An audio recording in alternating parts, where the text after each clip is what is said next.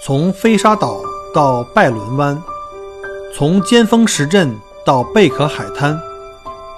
从巴罗沙谷到沉船海岸，请跟随麦克郭一起，让我带你走入精彩的澳大利亚。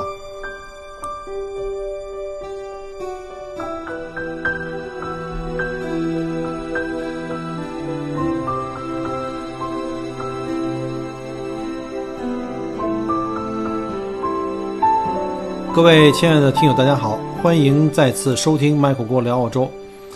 呃，在过去的一段时间哈，就是因为从这个呃一月份开始，这个疫情开始呢，正好这个 Michael 基本上也是呃比较空闲啊，因为我们从二月一号，澳大利亚政府呢开始了这个封关，对从中国来的游客啊，大家记住啊，是说从中国来的游客，不是中国游客啊，大家不要因为一说封关就说对中国。人民比较这个歧视啊，我们是用隔离，不是用歧视。我觉得这个澳洲政府这个做的这个做法，我还是蛮，我觉得还蛮赞同的，这是比较负责任的一个做法。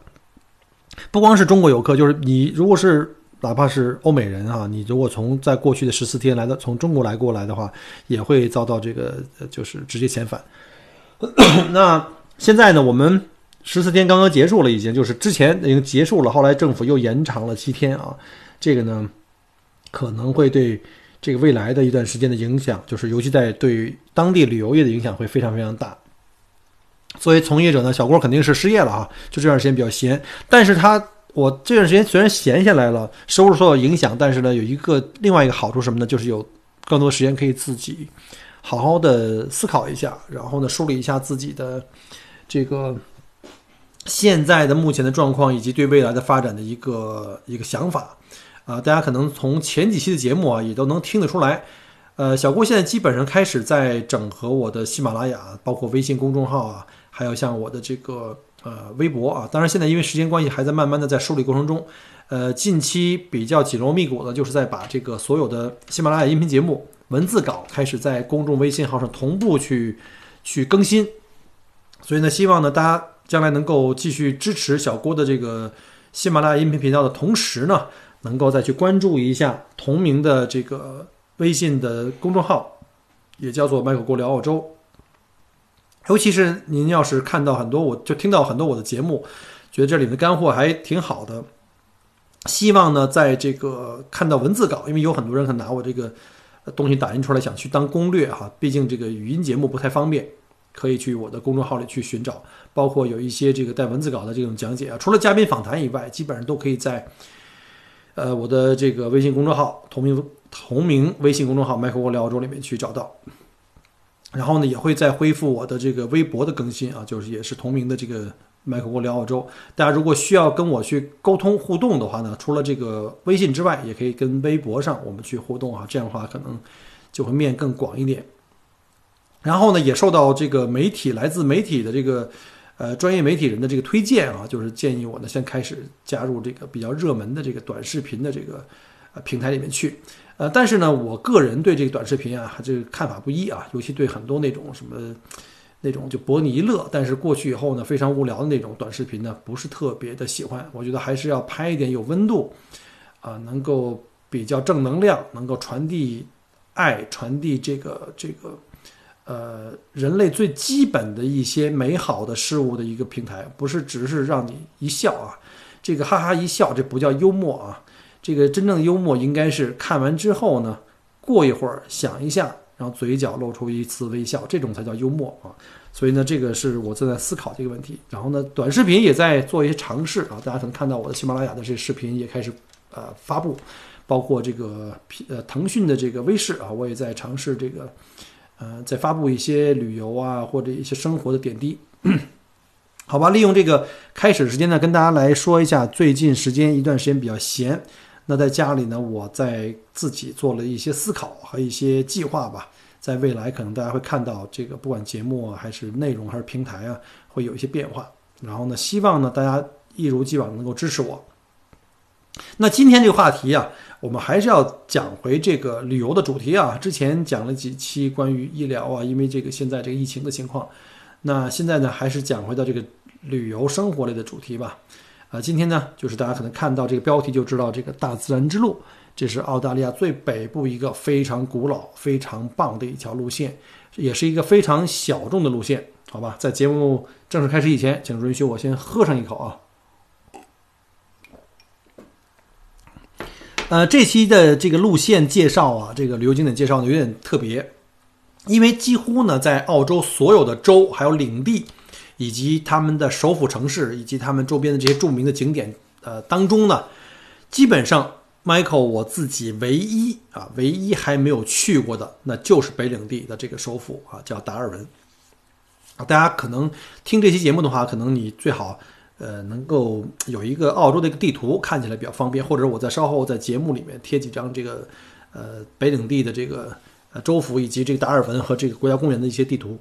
这样的话，你看着地图看的话，会比较有这个代入感。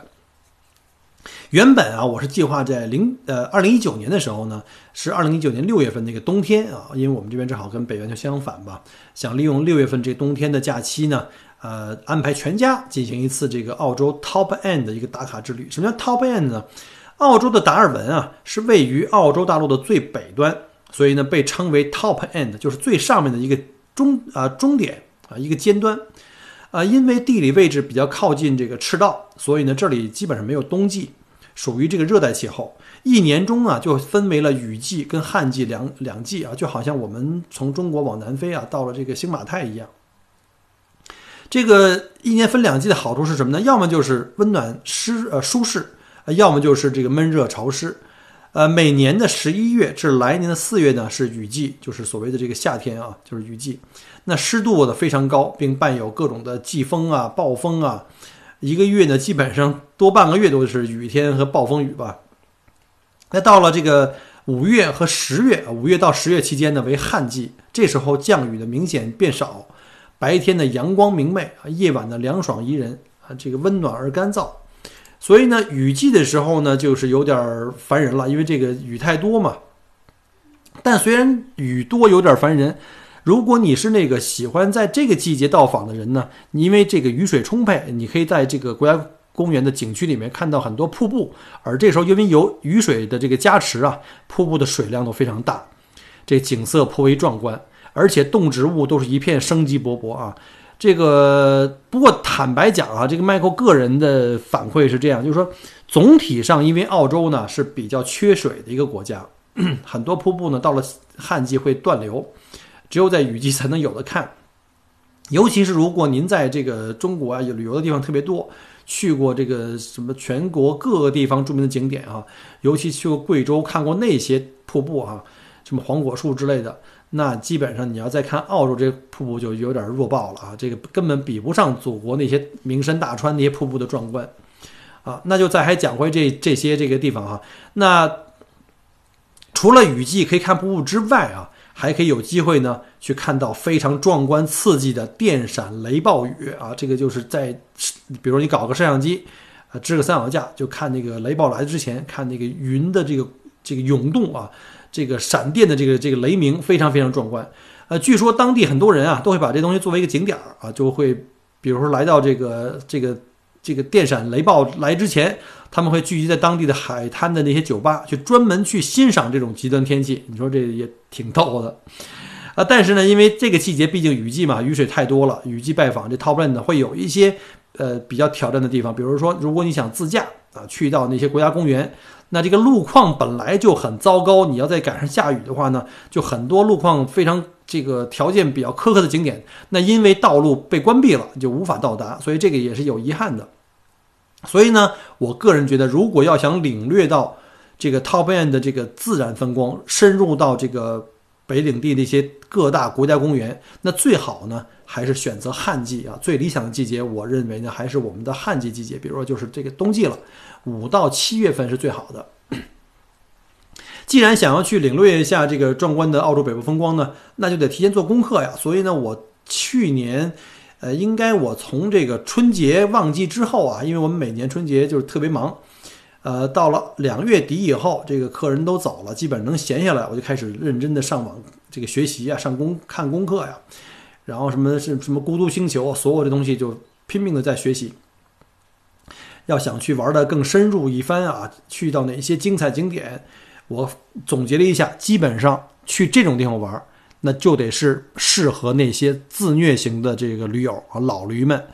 而且呢，要大部分情况要开这个四驱越野车，那基本上属于这个基本装备了。呃，尤其是最著名的这个卡卡杜国家公园，很多美景啊，没有四驱车，那根本就几乎无法到达哈。大家可能。记得哈，有一些，尤其一些那个对车感兴趣的这个男同胞们、男男听友们，我们知道丰田霸道有一款啊，就是叫卡卡杜啊，它这个丰田霸道的有一个版本就叫卡卡杜。你想象一下，它这个车以这个景区来命名的意思，就说明这条路非常之难走啊，只要开这个呃四驱车才可以到达。我后来又通过这个 Google Map 上做了一整套的这个行车呃路程、路线和时间规划。呃，感觉最后感觉下来以后，这个这段路真的不是一般的艰苦，呃，基本上呢有几天的时间啊，就只能用四驱越野车才可以走。有一些路段就是那种完全非铺装的这种粗板路，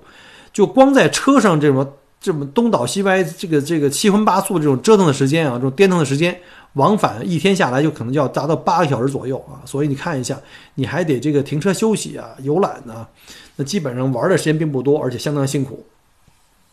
当时我立马第一个感受就是什么呢？就是 我看完这段，我自己做完攻略以后，觉得我可能就去不成了，就去不成这 Top Ten 之旅了。因为什么呢？因为我们家这个陆老师跟俊俊同学啊，他们在驴友里面属于这种特别典型的懒驴啊，尤其是讨厌赶路，他们俩晕车，你知道吗？就连去大洋路都很烦。我儿子每次去大洋路都晕车，都会吐，啊，这个也是很无奈的。他们本来就喜欢这个，不喜欢赶路。然后你要是开七八个小时，如果是平路呢，可能还凑合。你还是那种叮啷咣啷的这种搓板路，呃，非常的艰苦。酒店呀，这个半路的这个吃喝呀，环境都比较差。我估计他们俩一定会打退堂鼓啊。所以呢，我刚当时做完这行程以后，我就赶紧及时向两位上级领导做了一个汇报，把这行程的内容啊和中间的一些问题啊，基本情况做了汇报。果不其然啊，果不其然，这毫无悬念，立马就被否决啊，立马被否决。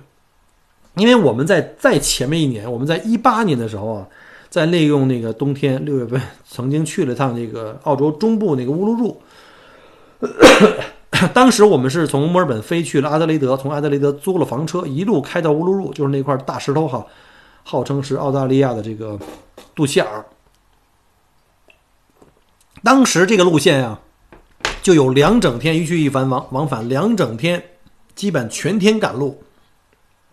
而且还有好几天呢，在那个呃这个国王谷的时候呢，就是就是根本没有信号，这好几天失联。但当时的那个路况好歹是还不错呀，那起码是高速公路，全程非常平坦，而且呢就是开的房车，这房车你也知道哈，随时找一个休息区往里一停，哎，不愿意走了就睡觉啊，做饭、休闲度假。就基本上就感觉上像度假，还把他们两位领导还基本上可以勉强接受。那这回这种情况，四驱车叮啷咣啷跑，要跑一整天，基本全程无信号。呃，这种情况呢，两条老懒驴啊，高度一致啊，反对，表示对这个去 Allback Top End 的这种颠腾啊、受洋罪的完全不感冒。这他们认为度假就应该有一个度假的样子。这种奔波的旅程太不像度假了，所以呢，领导就是领导，他们俩就连否决都很有水平，还美其名曰说这个让平时让小郭啊，就一直手握方向盘奔波在墨尔本周边啊，像什么大洋路，好不容易有个假期休息了，就别开车了吧，咱们就飞着去巴厘岛或者是这个瓦努阿图阳光海滩吃喝玩乐啊，他们就俩就就就非要去度假。所以呢，基本上我一下好几天的这个功课啊，结果不到十分钟啊，我的这个 Top Ten 之旅呢，就基本上被这个二比一投票换成了 巴厘岛吃喝玩乐之旅。不好意思啊，这咳嗽还没好啊，因为这个呃这个习惯啊，这个到了旺季一带团讲话太多，这个咽炎犯了，所以呢不说话没事儿，一说话就开始咳，大家请多忍耐啊，担待一下。所以呢，这事儿就基本上就搁置了，就没有实施。呃，虽然这个行程是被这个否定了，但是我这功课花了那么多精力已经做好了，要是不用呢就浪费了。所以今天呢，就想在节目里跟大家分享一下暂时未成型的这个 Top 家自驾之旅啊，叫大自然之路。然后供呢以后你们这些听友或者是驴友们想去玩了的话，呃，建议可以使用。这个大自然之路啊，起始均为这个北领地的首府城市达尔文，它是一条环形路线，全程大概是七百三十五公里啊。途经被列入了世界遗产名录的卡卡国家森林公园，这个是非常非常著名的。还有着壮美这个凯瑟琳峡谷的这个尼特米罗克国家公园，以及有着瀑布跟清澈水潭的里芝菲尔德国家公园，这三大国家公园是我们的此行的重点。全程让你置身于大自然的怀抱，一路上湿地、峡谷、瀑布、水潭，景色别有洞天，众多的野生植物啊、动物啊、鸟类。还可以了解到当地的澳洲原住民文化，欣赏古老的岩石壁画，是一条澳洲自然与文化的原生态之旅。不过啊，这条路线啊，呃，部分景点路况那是相当的苛刻啊，租车一定要租这个四驱车。在这个四驱车上，我想可能要多讲一点啊。这个四驱车啊，分为这个两种，大家一般就是，尤其是女士们啊，对她来说可能就是 SUV 就是四驱车。其实这里差别很大，SUV 里也有两驱的，就是那种纯两驱啊，就外形像 SUV，但是它是两两驱车。而租车一定要租四驱车的概念是什么？一定是四轮驱动的。四轮驱动分为全时四驱，还有就是分时四驱。全时四驱就是我们在街上常见的那些，比如说。很多家庭也会比较时髦去买的那些公路型的 SUV，像什么我比较喜欢的斯巴鲁啊，对吧？斯巴鲁系列像什么傲虎啊、森林人啊就不说了，还有像什么丰田的 RV 四啊，或者是这个 Highlander 啊，在这边叫 Kluger。但是要大家要注意哈，同样是这些车，不是你买了一个租了一个 Highlander 就一定是四驱啊，它也有两驱版本，千万千万不要买，不要租错啊！租车的不要租错。呃，部分路段我觉得全时四驱是可以用的。但是呢，有些路段可能要考虑这个分时四驱。所谓分时四驱啊，就是平时可以当两驱用，到了这个路况不好的地方，需要四轮开始这个同时使用的时候，它那个前后双轴呢，中间呢有这个中差，就是这个中央差速器锁，这个是非常关键的，而且机械锁。说这个东西可能简单点说就是，比如像霸道啊，像什么陆巡这种纯为越野准备的这种车。所以呢，在去上述呃景点的时候呢，就建议一定要四驱的这个车，全时四驱或者分时四驱，当时大家看大家的情况了哈。而且这保险建议一定买全险啊！我感觉在澳洲，尤其去这种偏远地区自驾，全险是基本的要求啊。说不定什么时候你要碰上个什么袋鼠出来一个自杀呀，那这是非常危险，或者你自己在路上有任何的其他的问题，呃，像轮胎爆破了什么很多情况，我建议还是买一个比较全的保险啊，比较全的保险。另外呢，就把那免赔额买的尽可能低。那这条路线啊，除了自然景观之外啊，餐饮跟食宿啊，呃，一定记住啊，跟这奢华两个字儿基本上就没啥关系了。所以呢，就是属于我们家这两位领导这种属于这种偏重享乐型的驴友们，一定要慎重选择啊。这个把这事儿要先讲前头。所以呢，此路线更适合于那些自虐型的野驴啊。这个全程啊，大约我估计应该在八天到十天为宜吧。然后呢，我分段来讲一下。首先是飞抵这个达尔文，因为我们是住在墨尔本，所以我就以墨尔本啊来来查。所以墨尔本飞达呃飞到这个达尔文大概是四个多小时。呃，比较理想的航班是一早出发，然后呢五号到达；便宜一点的航班呢是傍晚出发，午夜到达。其他城市的航班啊，就麻烦您自己查一下啊。从全球各地飞的航班，我也不知道有多多少什么航班，根据自己的情况来选择。然后呢，我们原计划是在机场提车以后呢，马上在这个大城市达尔文啊，就可以购买一些给养。呃，这是我们全家这个自驾出行的一个常规套路啊。尤其是在那些偏远地区啊旅行，也一定要多备饮用水，还有食物，这是非常必要的。宁肯多带，不要少带。一般出发城市都是。有机场啊，那种比较发达的大城市，呃，超市里呢可以买到各种的东西，相对比较全。而且那种大城市的话呢，华人的数量相对比较多，华人超市也可能比较容易找到。而且在价格上啊，也比那些偏远地区景点啊要便宜。达尔文这城市不太大，其实啊，它是位于在这个半岛上，三面环海。在海边看日落呀，还有像风暴潮啊，是当地比较盛行的一个休闲方式。在旱季来拜访的话呢，肯定要去这个绚丽的这个这个鸣笛海滩去看日落啊。每年的五到十月份，这每周四跟周日晚上，这鸣笛海滩上会有集市开放。为什么在这个月份呢？因为它是旱季啊，不不会说你这是聚集好几百人，突然之间来一场大雨，所有人都成了落汤鸡了。那这个如果正好赶上这个时间段，我建议大家就一定要去凑热闹啊，去这个品尝一下当地美食啊。然后呢，那如果你要是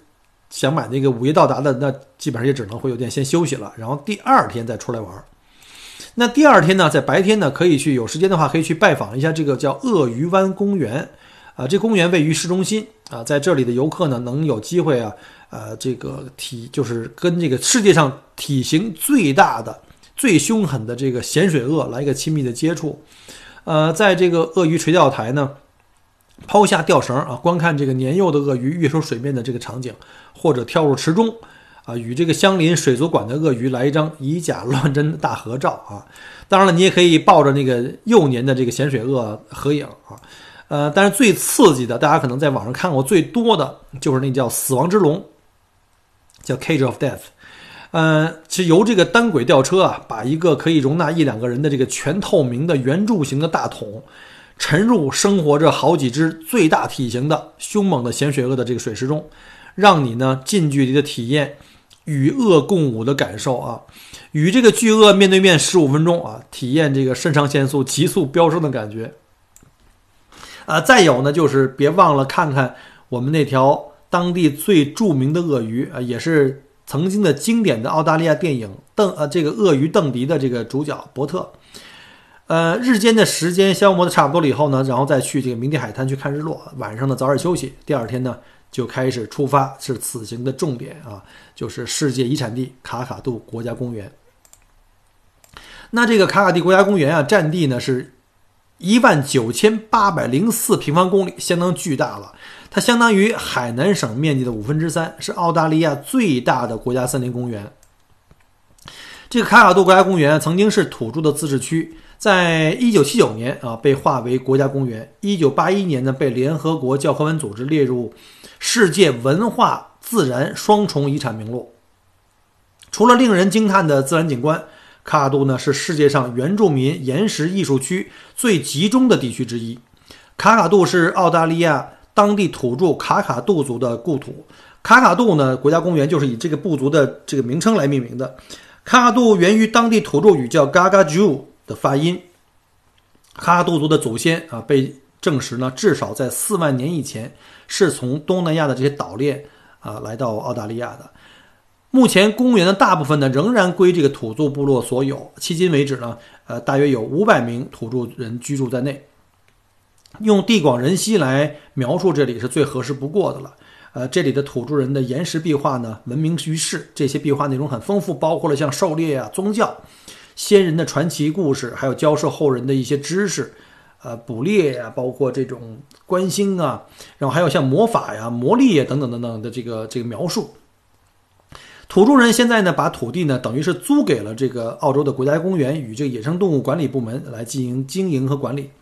在澳大利亚大部分的国家公园呢，我们都知道啊是不收门票的，比如说很多游客来过墨尔本的这什么大洋路啊、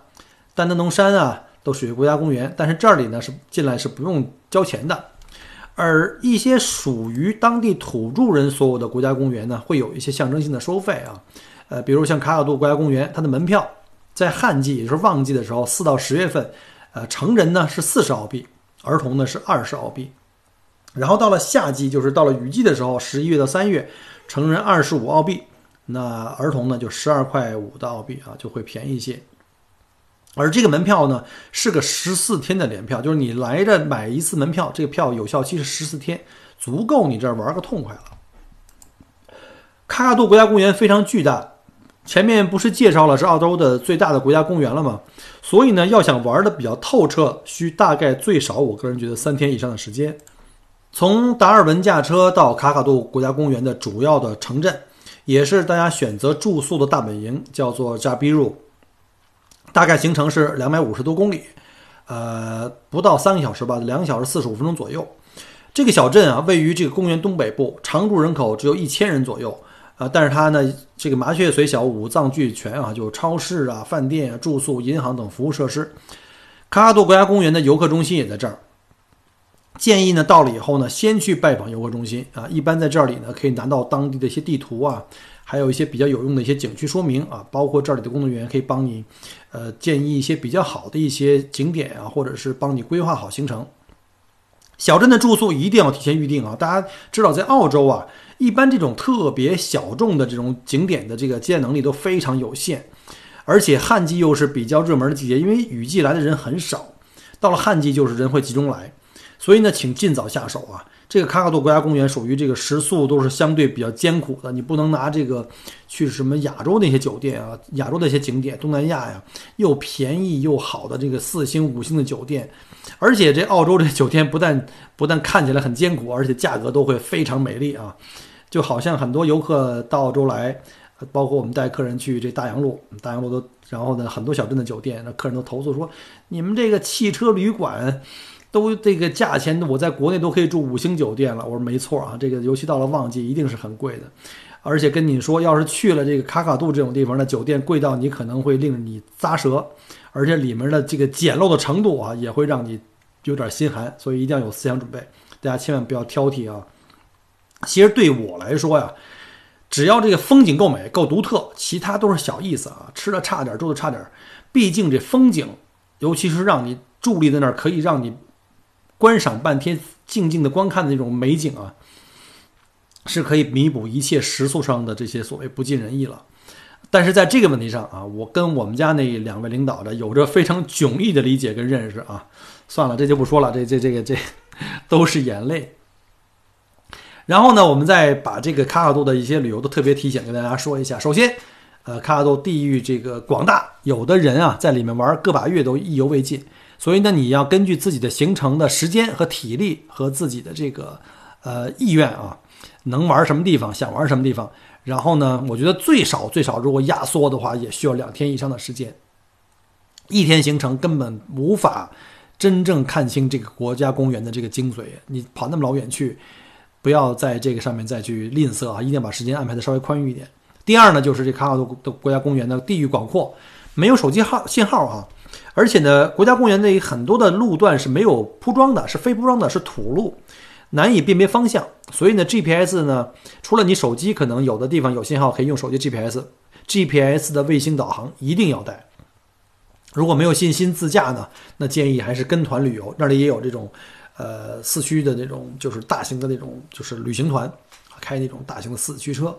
呃，比如说四驱路程比较长的、比较艰苦的两个两个路线，一个像 Jim Jim 瀑布，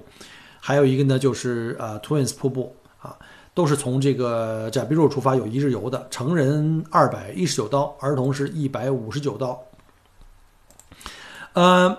还有一个建议呢，就是尤其是那些特别热爱这个热爱这个摄影的发烧友啊，建议不要带繁重的这个摄影器材，因为国家公园内很多地方是要徒步的。呃，你的背包的空间很有限，可能你主要是要背水跟食物，而且很多地方攀爬是相当的危险的。你带了几十公斤的这种摄影器材是根本不现实的。你不但有机会摔坏你这些器材，而且他们可能会影响你的攀爬，甚至会带来危危险。以我的经验，很多这种特别偏远地区要徒步的路段的话呢，基本上我都是只带一个手机。手机呢最好呢，如果你愿意的话呢，想拍视频可以带一个 GoPro 这种小的东西，什么大单反啊，动辄就好几个头啊，什么三脚架呀，各种的这个滤镜啊，什么各种的这种这种装备啊，包括像什么还有人想带着无人机，我建议就别费劲了啊。啊，第四个呢，就是要一定要带好带够足多的这个食物跟水，尤其是水。呃，如果自驾游那就好好办了，你车里呢要储备这个足够多的矿泉水，反正不用你自己背嘛，放在车里。然后离开车的时候要自己要带个这个六百毫升到一升左右。建议呢在达尔文超市里多买点这个饮用水，不怕买多啊，就怕你买不够，尤其在这个旱季。如果是跟团的话呢，就不用太担心了，一般旅游车上都会带这个呃饮用水的。然后再有一个很重要的一个提醒呢哈，啊，在北领地每到一个水潭，无论这个多大多小，一定要看这个周围有没有这个提示啊。什么提示呢？就是鳄鱼警示的标识，这个标识非常好认，那就是画着这个鳄鱼的自画像哈。那如果说警告你这里可能有鳄鱼出没，别掉以轻心，因为它跟蛇不一样，蛇是你不惹它，它不惹你，但是这个鳄鱼它可能会主动进攻你，会吃掉你。所以呢，如果看到这种警告的标识，千万不要再进一步靠近水潭，尤其别下去游泳啊，不要拿自己的生命去旅游啊，好不好吧？那别看这个。鳄鱼说：“这身形很大呀，看着很笨。它捕食猎物的时候非常敏捷，它追你跟玩儿一样，所以被它叼到，那基本上就没法逃脱了。最后呢，再提醒一个，就是关于这个文明出行啊，因为毕竟小郭是作为这个旅游从业人士，看到很多这种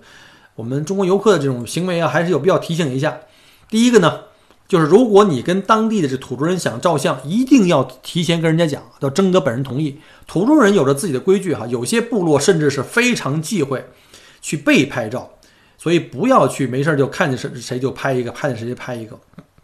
还有呢，如果去参观土著博物馆，有很多的土著博物馆明确标识是不许拍照了，那么请大家一定自觉遵守。去任何一个地方旅行的话，首要的任务就是一定要尊重当地人的习惯跟传统，还有规则，啊，这点非常非常重要。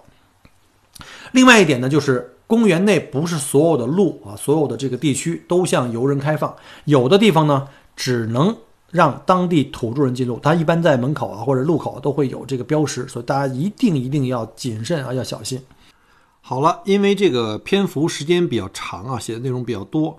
呃，今天呢就想利用这个时间呢，跟大家大概介绍一下北领地大自然之路的一个概况和我的一个初步的想法。那从下期开始呢，我就会把这个我们做好的行程啊，一天一天走哪个路线，怎么走，中间有哪些景点可以去分享一下呢？会跟大家讲的更细一点。那这期节目呢，就先到这儿就结束了。呃，如果对这个北领地这条大自然之路感兴趣的同学呢，不要忘记收听下一期的具体的行程介绍。那我们下期再见，别忘了老规矩，点赞、转发、评论、十分评价啊，对吧？还有就是同名的这个呃公众微信号“麦克过聊澳洲”，我们下周再见，拜拜。